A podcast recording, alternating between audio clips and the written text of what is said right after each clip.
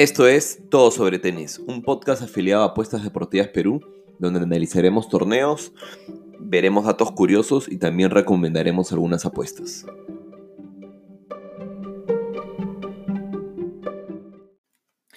Hola, ¿qué tal familia? Estamos en un nuevo capítulo de Todo sobre Tenis. Han sido dos semanas en las que no hemos dejado capítulo y creo que o sea, ha sido una buena decisión tomarnos estas dos semanas, ¿no? Primero porque Australia fue eh, un rush de, de, capítulos, de ver tenis de noche, de dejar un montón de apuestas, de hacer mucho seguimiento. Australia es uno de los torneos que más me gusta, pero también es uno de los torneos más, más difíciles de seguir por, por el evidente horario. Eh, tuvimos la suerte de acertar a Djokovic campeón de nuevo, fue es la octava apuesta, me parece, eh, a campeón seguida que acertamos, pero ni siquiera la mencionamos por el resto de canales porque la verdad que no ganamos plata con ello, dado que la modalidad que habíamos utilizado era si es que llegaba Tsitsipas, Medvedev o Federer, ganábamos un montón de plata, y si lo campeonaba Djokovic, recuperábamos la inversión.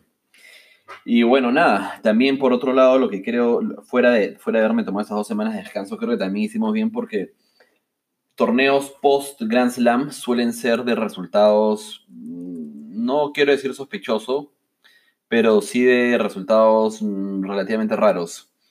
Eh, la semana siguiente al, Australian Open tuvimos tres torneos ATP 250, eh, con Vesely campeón en, India, en el torneo de Pune. Eh, yo creo que este, hubiese sido un torneo que no hubiésemos acertado al ganador imposible. Todos los partidos estuvieron reñidísimos. De hecho, Vesely salió como no favorito en casi todos los partidos. Eh, creo que es su segunda copa. Eh, a, mi, a parecer es un muy buen jugador, pero el año pasado venía de muchísimas lesiones y bueno, parece que ya está agarrando vía de nuevo. Luego tuvimos el Córdoba Open, donde ah, por sorpresa, si es la palabra, no ganó ningún argentino, terminó ganando Garín, ¿no? Londero, que era el, campeón defensor, y perdió, me parece, en cuartos de final. Eh, Londero el año pasado en ese torneo partiendo desde la cual y terminó campeonando y creo que fue el torneo que le dio el salto a que ya se, se en el circuito ATP. Este, y a veces es eso lo que necesitan los jugadores, ¿no? Un, un, solo buen torneo para, realmente, para que realmente la vida les cambie. Y también tuvimos el, el torneo de Montpellier, donde tampoco hubiésemos acertado a Monfils campeón, ya que Monfils fue, una, un inscrito de último momento debido a la gran cantidad de bajas que, tuvo el torneo Australia. Y además que Monfils la siguiente semana, o sea, esta que acaba de terminar, defendía el torneo de Rotterdam, que se hizo un ATP 500, y que acaba de campeonar el día de hoy.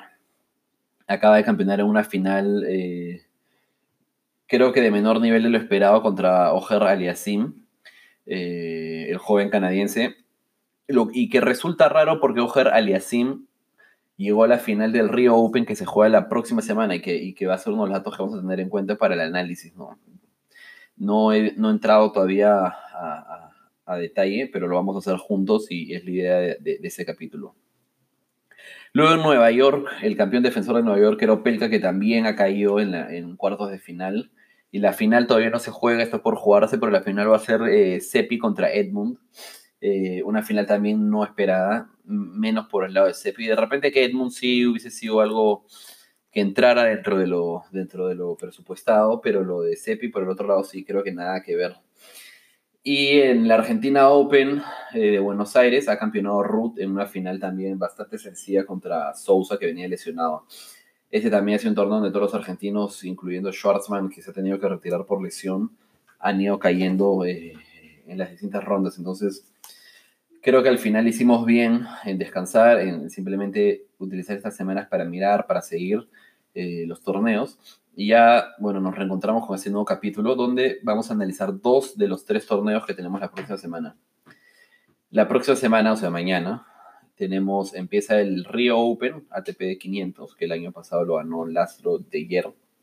En una de las finales creo más emotivas, porque me parece que su padre acababa de fallecer y la, celebración, de hecho, fue bastante, sí, bastante emotiva. Creo que el, la situación de De también es algo similar a la de Londero el año pasado, ¿no? Eh, ganaron de la nada, nadie lo esperaba, dado que había un montón de estrellas en, en este ATP de Río, eh, que fueron perdiendo desde temprano. Y bueno, nada, también llevó a que De Guerre se vuelva un habitual ya del, del, circuito. Y con las mismas condiciones que de Londero de siempre ser un jugador eh, que le va bastante mejor en García, ¿no? Que sobre las otras, sobre las otras eh, superficies. Tenemos también el ATP de Marsella y el ATP, el Delray Beach Open, eh, que se juega en Estados Unidos, en Florida. Y bueno, vamos a analizar, como les decía, el de Río y el de Estados Unidos y vamos a ver si es que sale alguna puestita campeón eh, para continuar con esa super racha en la que, en la que venimos. Entonces, nada, sobre el Río Open eh, del 2019, ¿no? Un poco para ver lo que pasó. De por acá tengo la información. Un segundo. Acá está. Uy, no. Déjenme que la busco. Bueno, por acá está. Como les decía el año pasado, la sorpresa fue la, bueno, la final en sí, con Laszlo de ayer contra, contra Aliasim. Eh, Aliasim, que creo que me parece que lleva cuatro finales con la del día de hoy en Rotterdam y no podido ganar ninguna todavía. Pero bueno, nada, de ayer empezó desde, la primera ronda, sorprendiendo, eliminando a Tiem en primera ronda y Ojar Aliasim haciendo lo mismo con Fognini eh, en, primera ronda también, por el otro lado, que es el segundo clasificado. Algunos resultados a, ver. Eh, tenemos a Ruth, que acaba de campeonar en Buenos Aires. Vamos a ver cómo lo hace y cómo llega a este torneo también, porque defiende unos cuartos de final que no son menores. Eh, tenemos a Belén también, que ha estado en Rotterdam y que llegó a semifinales, donde perdió contra De Hierro, en verdad ni siquiera se presentó. Tenemos a Cuevas también que defiende muchos puntos considerando el mal año que hizo Cuevas. Eh, perdió en semifinales también contra Ojer Aliasim y bueno, la final está de De contra Ojer Aliasim, que como le digo, acaba de terminar su final en Rotterdam y me parecería que ni siquiera va a jugar este torneo. Eh, una rara elección de circuito, por así decirlo, pero vamos a ver.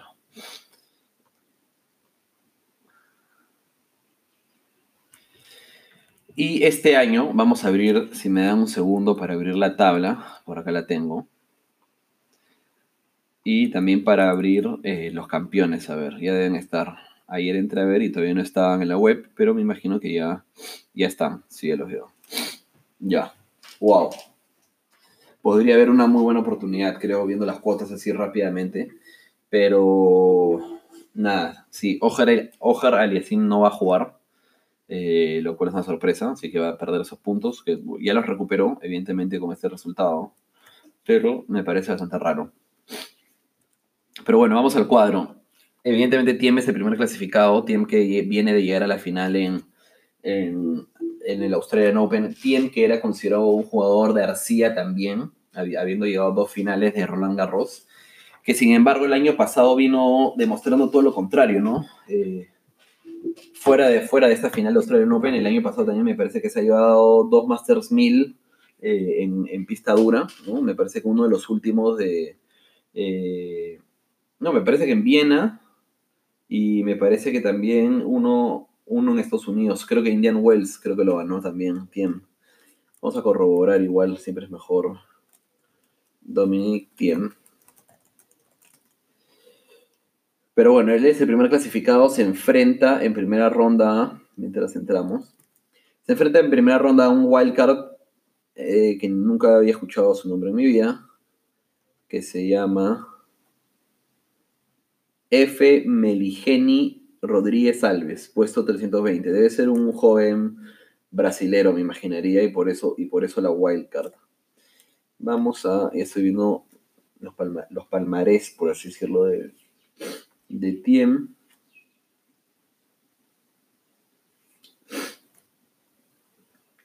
Sí, el año pasado hizo final en Roland Garros. Hizo final, bueno, en el, en el Masters este de, los mejores ocho, donde perdió contra Tsitsipas. Y bueno, no veo los sus.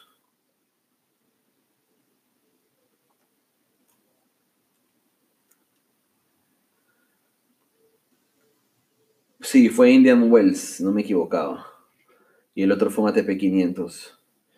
Pero bueno, nada, la cosa es que ha venido demostrando que puede jugar en, ambos en, ambos en ambas superficies. Se, enfrenta a este wildcard en el, en, el, cual en Brandon creo que no hay mucho que decir. Eh, luego tenemos a Munar contra Caruso. Caruso ha pasado la previa. Eh, perdió en Buenos Aires en primera ronda contra Pedro Sousa, que ha sido el finalista ahora. Y Munar, la verdad es que viene realmente mal. Lo dan como favorito a Munar 1.53, pero es un partido en el cual en verdad no trataría de rascar nada. El que sí me interesa es eh, Pedro Sousa, que es el, es el finalista de Buenos Aires. Se enfrentaron a uno de los, de los, de los que vienen de la quali. No sé quién todavía, pero creo que sería una muy buena chance de, ir en contra de Sousa, considerando que ha estado lesionado, considerando que ha llegado a la final. Este, y debería de llegar bastante muerto.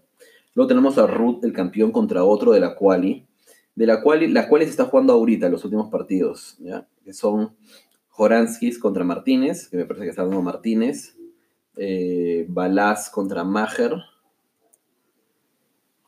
Vamos a ver los partidos, pero me parece que están en el juego ahorita. Sí, los cuatro están jugando en simultáneo. Maher acaba de ganarle 6-0, 6-1 a Balaz. Coria le está ganando a Kovalik. Gallo le está dando a Domínguez y Martínez le está dando a Joransky, que posiblemente sean los que entran. Este. Así que nada, creo que hay una buena oportunidad ahí en leyar como seguiría a Pedro Sousa. Ruth, yo creo que Ruth debería llegar un poco más entero. Así que sí creo que tiene que competir, aparte no le queda otra opción, por así decirlo, defiende unos cuartos de final bastante, son puntos, en una TP500 son, son puntos que de hecho suman. Este, después tenemos a eh, Guido Pela contra Tiago Monteira, partidazo, creo, de, dos jugadores de Full García. Eh, Monteiro dio la sorpresa al caer ante Pedro Sousa en uno de los partidos que me parecían más fijos del día, porque Monteiro es un jugador que ya viene desde el, año pasado haciendo muy buenos resultados y cada vez eh, mejorando el ranking. Mientras que Pela, bueno, ya es un habitual del top 30, top 40 del ranking mundial pero que ha decepcionado bastante en este inicio de año y más en esta gira como García, donde realmente no ha ganado mucho, le ha costado todo muchísimo e inclusive ha estado medio lesionado. Tenemos a Cuevas también que se enfrenta a, uno de los de la Quali. Creo que vamos a ir con Cuevas. El problema, Cuevas ha tenido algunos partidos decentes en estos torneos de García, pero también ha tenido unos partidos eh, que no podías perder, como el que perdió contra el chato Schwartzman, considerando que Schwartzman estaba completamente lesionado. Eh, nada, el tema de entrar con Cuevas también que suele, sus partidos suelen ser de muchísimos breaks y por ende de muchísimo sufrimiento.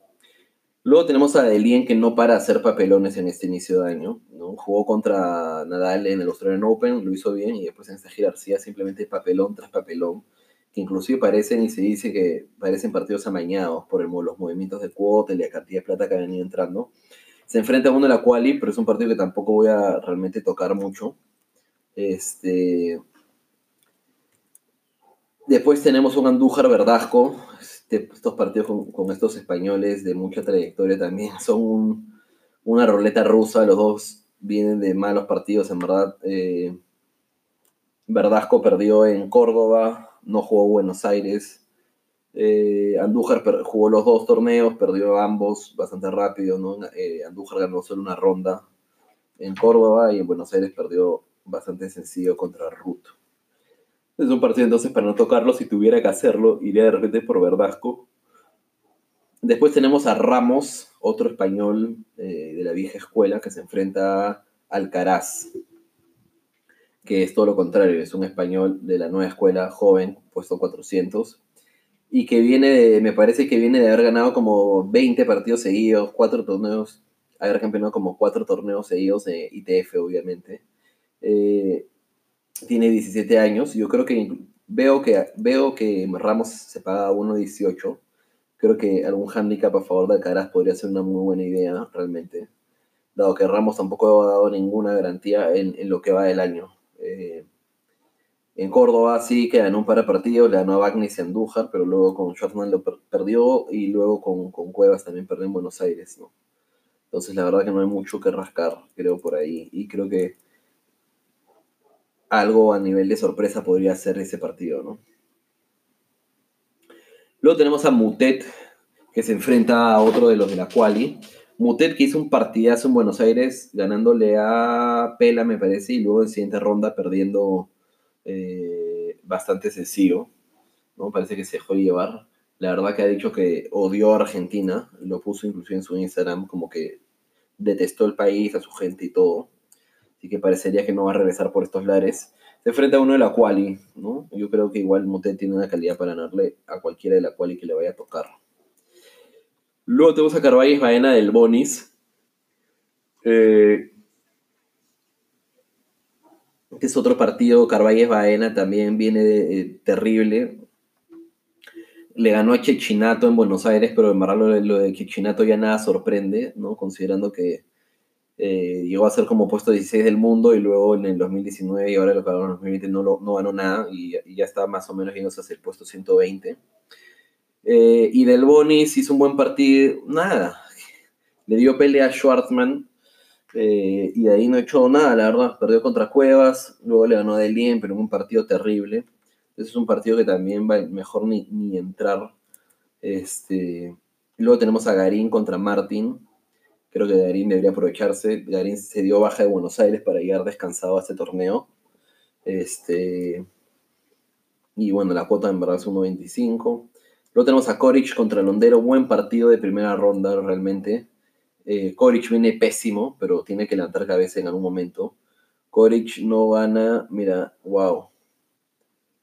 Wow, desde, desde septiembre, desde finales de septiembre, este, en China ha jugado 5, 6, 7, 8, 9, 10, 11, 12 partidos y solo ha ganado uno.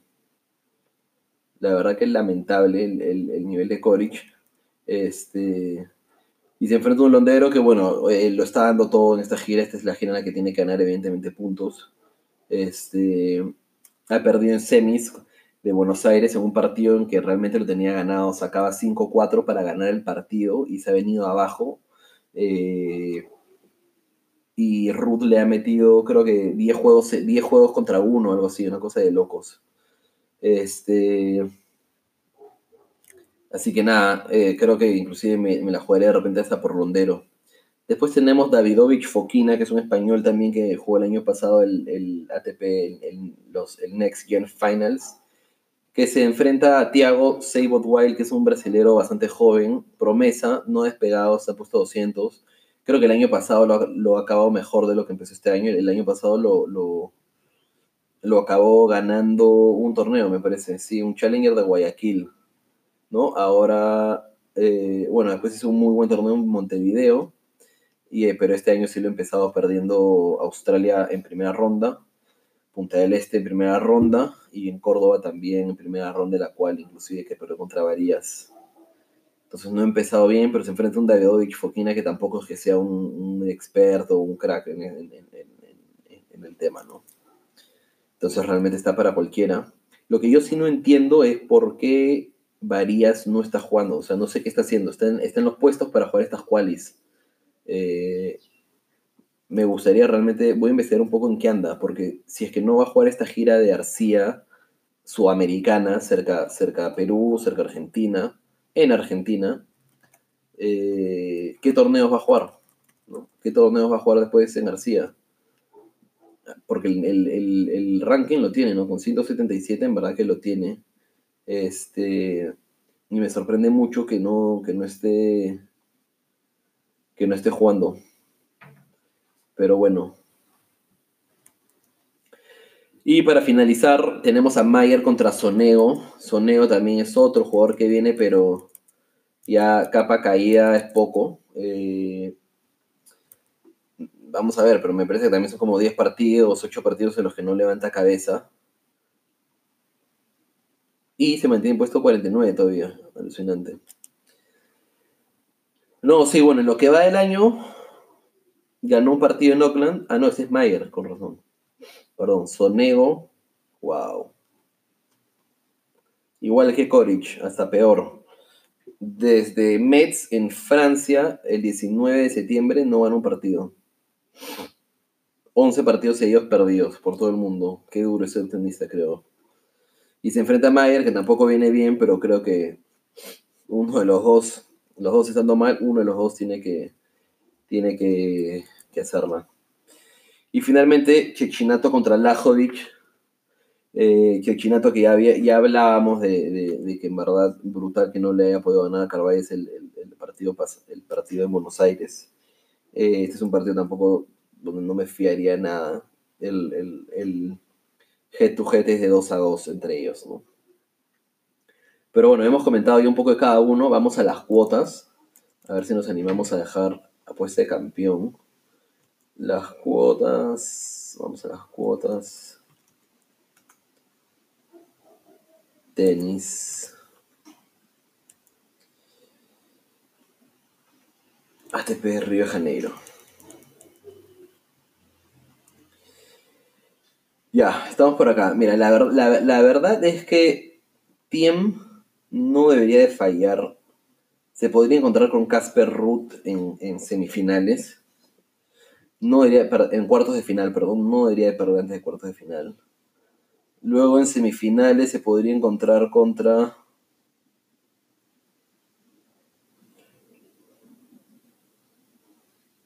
En semifinales se podría encontrar contra Pela o Cuevas. Y por el otro lado, el mejor competido. El, segundo clasificado es Duhan Lajovic, pues así es la cosa. La verdad que no hay mucho que, que...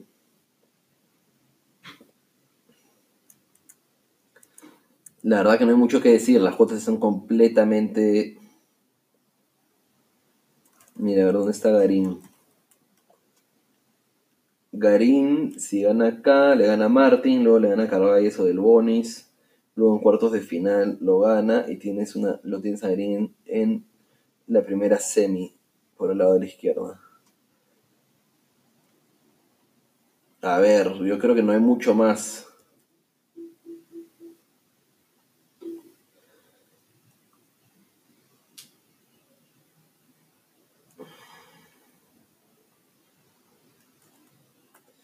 Mira, Tiem Tiem jugando ganador colocado, ¿no? Eso que si llega a la final. Si llega a la final, ganas una parte de la apuesta y si campeona, ganas a completo la apuesta. Se reduciría la apuesta a 2.05, la cuota de 2.40. Y por otro lado tienes a Garín, ganador colocado, que la cuota bajaría a 7.25. 7.75. Garín y Tiem. Ya, yo creo que nos vamos a jugar tres unidades a Tiem campeón. Tres unidades a, Tiem colocado, que llegue a la final y que campeona y una unidad a Garín. No veo a otro realmente. Es más, lo de Garín es solo como para ya jugárnosla una, una de las cuotas altas, ¿no? Pero estamos diciendo, ¿ah? tres unidades a Tiem, ganador colocado que da 2.05. Y una unidad a, Garín como ganador colocado que da 7.75 si lo gana.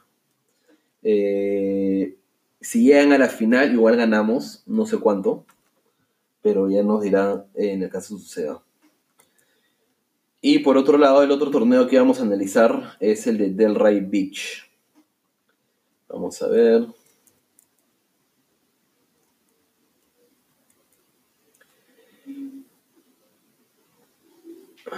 A ver.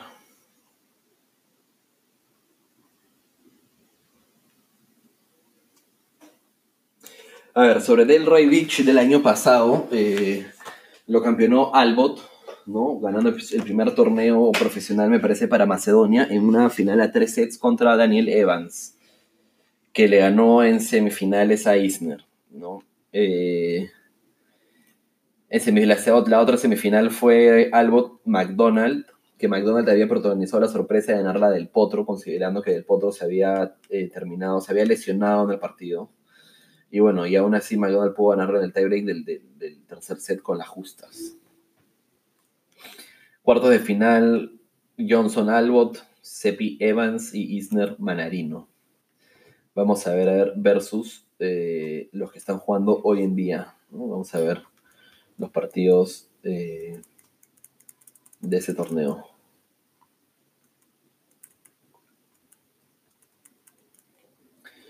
Bueno, tenemos a Kyrgios como primer clasificado del torneo y a Raonic como segundo clasificado del torneo. Kyrgios contra Tommy Paul. Kyrgios el año pasado ya jugó acá y se fue en primera ronda, segunda ronda creo, en un partido que recuerdo que nos hizo perder plata ahora que vi, ahora que vi los resultados.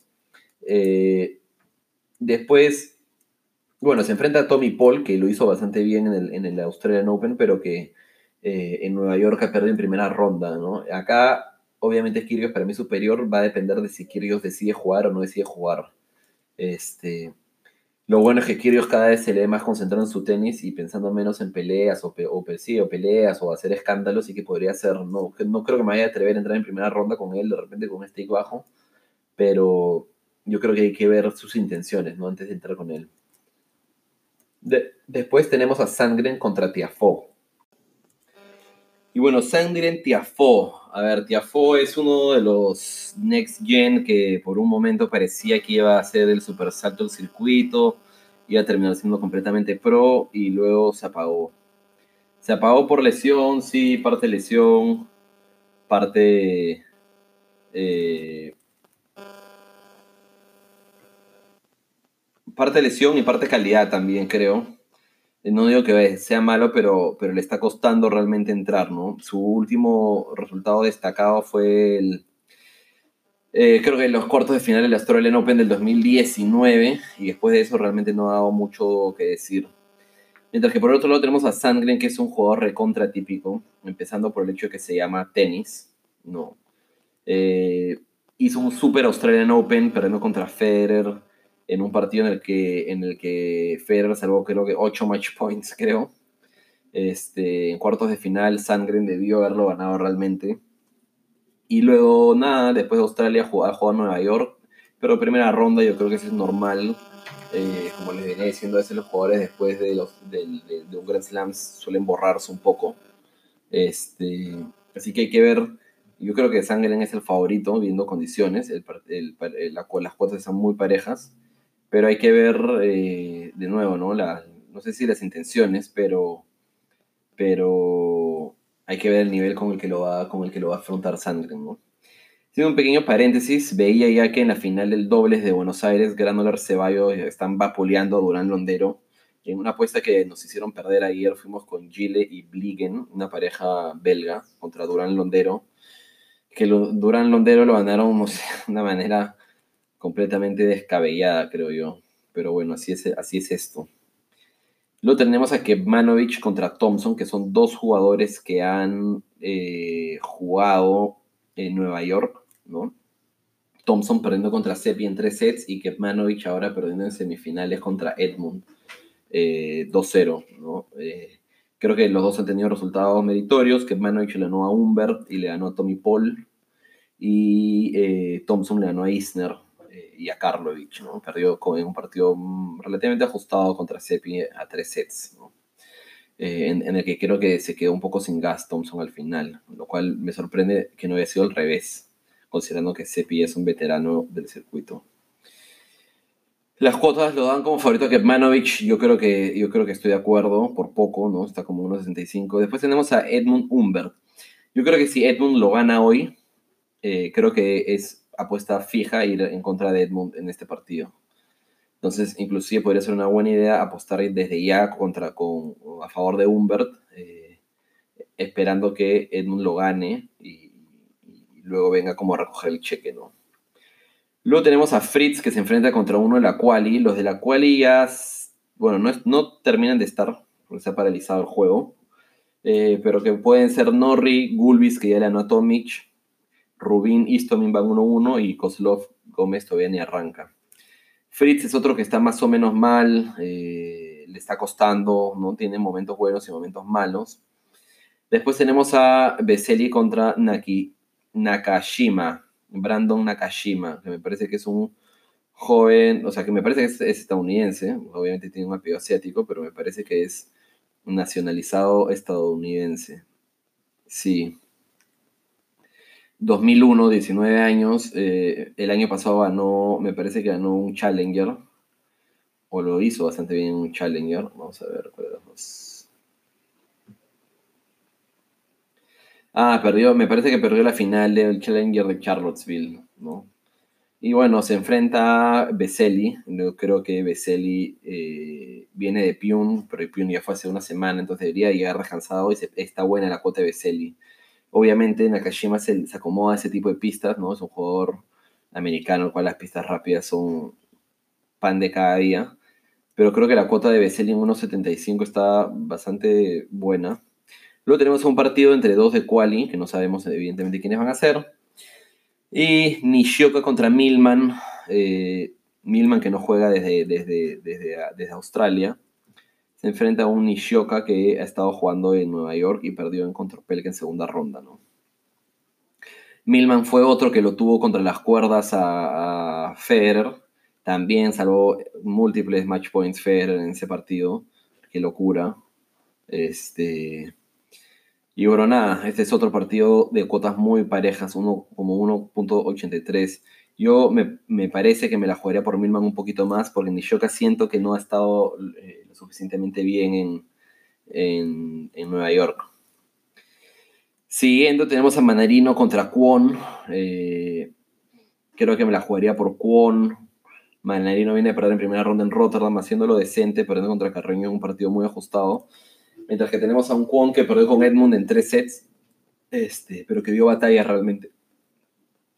Eh, Edmund ha tenido que eh, ganar, ganarlo en el tiebreak del tercero, ¿no? Parece que estas pistas americanas le caen muy bien y se adaptan perfecto al juego de Kwon. Entonces creo que podríamos ir con, con Kwon. Luego tenemos a Harrison Dusumhu. Ryan Harrison es, uno, es un jugador también, ha sido top del circuito, pero ahora está más allá del más allá del 309, está en el 392. Y se enfrenta a Dusumhur, eh, que está en el puesto 100. Evidentemente esto es eh, por las lesiones. El año pasado no jugó casi nada, no jugó casi nada Harrison. Entonces la verdad que no voy a ser yo el que confíe en, él, en ese partido. Y lo malo es que se enfrenta a un jugador que tampoco da nada de confianza como Dusumhur. Entonces es un partido de dejarlo pasar. Tenemos McDonald Uchiyama. Eh, McDonald lamentablemente defiende muchísimo los puntos que tiene, eh, que tiene en este torneo. El problema es que también viene de un puntuario bastante nefasto, por así decirlo, ¿no? ganó un par de partidos en el Challenger de Dallas, pero después de eso veo pura derrota. Por otro lado tenemos a Uchiyama, que también es pura derrota este, desde noviembre del año pasado, ¿no? Entonces, nada, McDonald tiene que darlo todo realmente, porque defiende una buena cantidad de puntos, pero Mm, creo que no voy a ser yo el que se la juegue por él tampoco. Tenemos Opelka contra uno de la Quali, entonces no hay mucho que analizar ahí. Y el siguiente partido ya es Albot, campeón, contra Sok. Yo me imagino que Albot, o sea, Albot viene de, ni siquiera presentarse en Rotterdam, ese, es un grave problema, pero me imagino que se ha estado guardando para eh, para justamente este torneo donde defiende muchísimo los puntos que lo tienen en el nivel, en, el, en, el, en la posición 50 del ranking. Y se enfrenta a un Jack Sock que ya ni siquiera tiene ranking. Un Jack Sock que ha sido top 15, me parece, que ha recibido una wildcard de la organización, pero que ya cada vez le están dando menos chance, por así decirlo. Este. Eh, la verdad es que si es que algo te está lesionado, Sok tiene la oportunidad de ganar su primer partido también en meses, de meses. Pero nada, habría que, creo que voy a indagar un poco más en cómo viene Albot, ¿no? Porque si no se presentó en, Rotterdam, imaginamos que para cuidarse y venir acá con todo. El problema es que no se presentó y se dio de baja a último momento, por lo que Sinner pasó la, la ronda. Ni siquiera pudieron meter un Lucky Loser, nada. O no se inscribió ningún Lucky Loser. Este, entonces es medio raro porque me, da la impresión de que ha intentado jugar, no estado, no ha estado apto y se ha dado de baja. Entonces las cuotas ahorita lo dan como favorito a Albot, pero podría ser una sorpresa lo de Soco. Después tenemos a Johnson contra Laxonen. Eh, Johnson bastante favorito. Eh, está en su país, son pistas que le acomodan mucho más. Se enfrenta al suizo Laxonen que realmente nunca ha hecho mucho o ha dado mucho calidad en el circuito. Luego tenemos a Marcel Esteve que se enfrenta a uno de la cual y tenemos a Sepi contra Raonic. Evidentemente este es un Raonic 100%. Yo creo que va a terminar entrando un Lucky Loser por acá. Sepi está jugando final en breves, va a llegar cansado, es un jugador ya que a dos semanas, este, es bastante. Entonces, nos vamos a ver eh, los campeones. Eh, la verdad es que no, tengo nada claro, ¿no? o sea, creo que Raonic le va a ganar a Sepi, ¿no? Entonces lo tenemos en octavos de final contra Esteve o uno de la cual y debería ganarlo. A Raonic lo veo en semifinales por lo menos. En semifinales se podría estar enfrentando a Opelka o a Swan, Kwon, perdón. Y en la final del otro lado, Kirgios. Por ahí, si es que se quiere jugar, o Kepmanovic. Entonces, la verdad que vamos a ver, vamos a ver al campeón. No creo que me vaya a atrever a dejar apuesta para este torneo, pero no perdemos nada viendo no perdemos nada viendo las cuotas, ¿no? Vamos a ver, vamos a ver las cuotas. A ver, que cargue ATP del Rey Beach. Raonic a 4 y Kyrgios a 5. Me parecería que son dos buenas opciones. Me la jugaría con un stake 1, stake 1. Stake 1 a Raonic a 4 campeón sin colocado y Stake 1 Kyrgios campeón a 5.5 sin colocado. Entonces, nos acabamos este capítulo. Voy a apuntarlo. Jugándonos 6 unidades. Jugando 6 unidades, ¿no? Una Raonic a 4 campeón, una Kyrgios campeón a 5.5. Y por el otro lado, 3 a Tiem, ganador o colocado, y una a Garín, ganador o colocado. Tiem, ganador o colocado a 2.05 y Garín 7.75. Así que vamos a ver cómo nos va eh, esta semana con, estos, con, estas apuestas. Pero bueno, nada, familia, eso es todo. Eh, estamos de vuelta. La idea sí es ahora continuar con los, con los podcasts semanales. Eh, así no vea opción de campeón, creo que igual es importante. porque también ayuda a hacer el análisis previo de la semana y ya saber más, ya saber cómo es que, qué es lo que se viene, por así decirlo, para, para los siguientes días. Este, así que nada, es algo que sí, que voy a, voy a tratar de seguir haciendo como digo todas las semanas y lo que sí les pido es que traten de, no traten de, que nos sigan, se suscriban a este podcast, así lo escuchen en Spotify o Apple Podcast o la plataforma en la que lo escuchen. Si pueden, comenten también, porque eh, los comentarios, sé que es difícil comentar en podcast, pero cuando dejas las reseñas, en verdad ayuda a que los buscadores eh, nos den mejor ranking, por así decirlo. Y bueno, y también en, en, Instagram como Apuestas Deportivas Perú, ¿no? Así que nada, familia, eso es y nos vemos hasta la próxima. Suerte a todos.